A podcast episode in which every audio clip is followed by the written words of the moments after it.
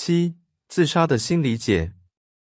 我不厌舌必唇焦，却要再说一声：这死后断灭和思想在脑的一种论调，为最新科学家所不承认，早已成为陈旧了。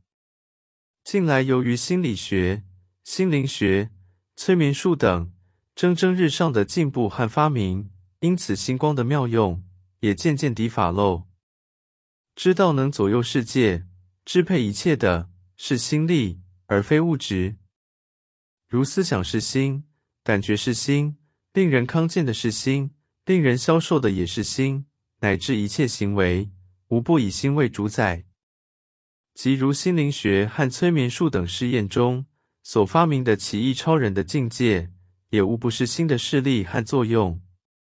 故知心力是不可思议的。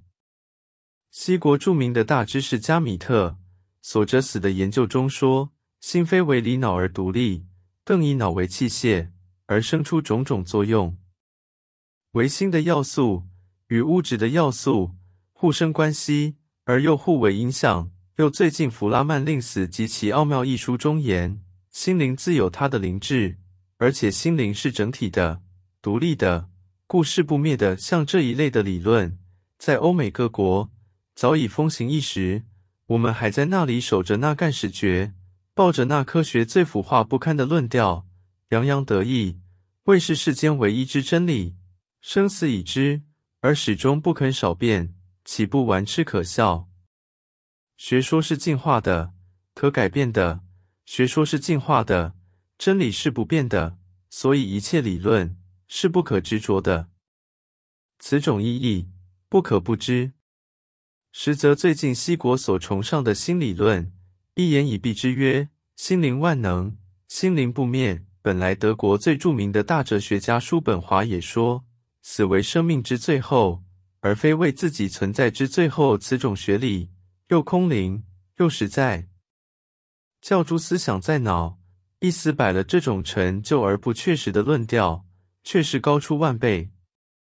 就是对于自杀的情形，也可以圆满解决了。刚才不是说过的？觉了痛苦与临死意识转轻，为自杀而死的共有性魔。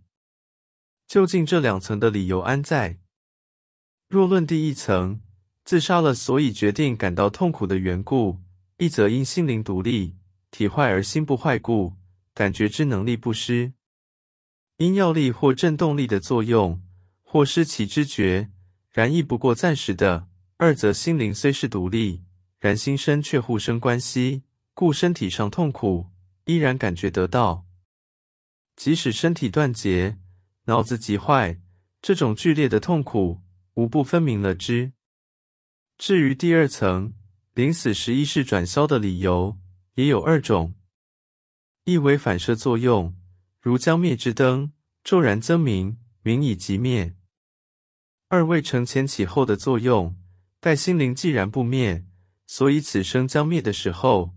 必在营造地构未来的生命来相续着，既要构造未来的生命相续着，故于此时意识不能不起特殊作用，予以示力助其构造。